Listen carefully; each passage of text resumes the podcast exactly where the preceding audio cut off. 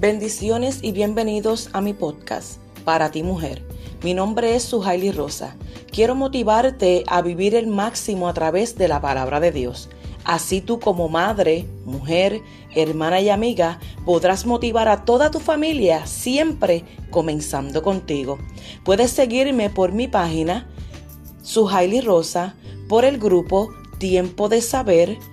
Es donde comparto diferentes temas, predicaciones y tips para motivar en nuestra vida diaria, ya que sabemos que los días en que estamos viviendo están malos, pero unidos sí podremos, sí motivándonos los unos a los otros. También puedes seguirme por la página del ministerio Semilla de Reino en www.semilladereino.org, la radio que une los ministerios. Bendiciones.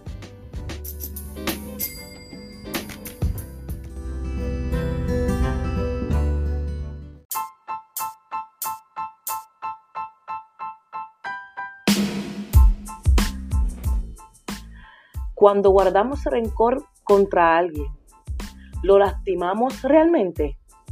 ¿No será que nos lastimamos a nosotros mismos? Hola, mi nombre es Suhaili Rosa y quiero compartir con ustedes, ¿guardas rencor o el rencor te guarda a ti?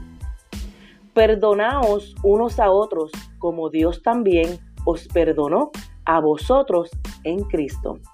Efesios 4:32.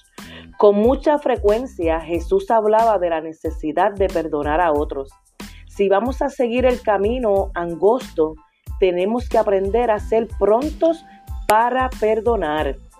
Cuanto más rápido perdonemos, más fácil será la solución. Tenemos que hacerlo antes que el problema eche raíces en nuestras emociones. Será mucho más fácil sacarlo si tienes raíces profundas y fuertes. Guardar, guardar rencor contra otras personas no los hace diferentes, pero sí nos cambia a nosotros. Nos hace amargados y difíciles.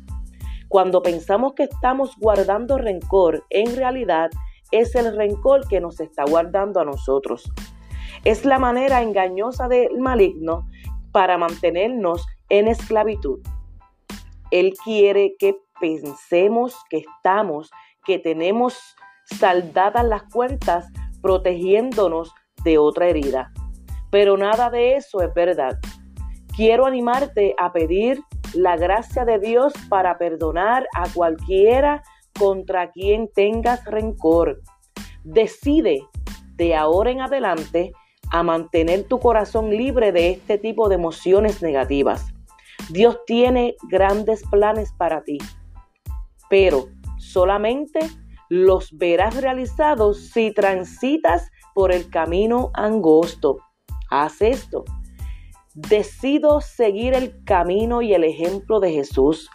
Yo perdono a todo aquel que me haya lastimado en mi pasado, en mi presente y aún en mi futuro. Por lo tanto, entro en un reino nuevo de una vida de paz y de gozo. Me libero de toda influencia negativa y, me, y decido perdonar. Bendiciones.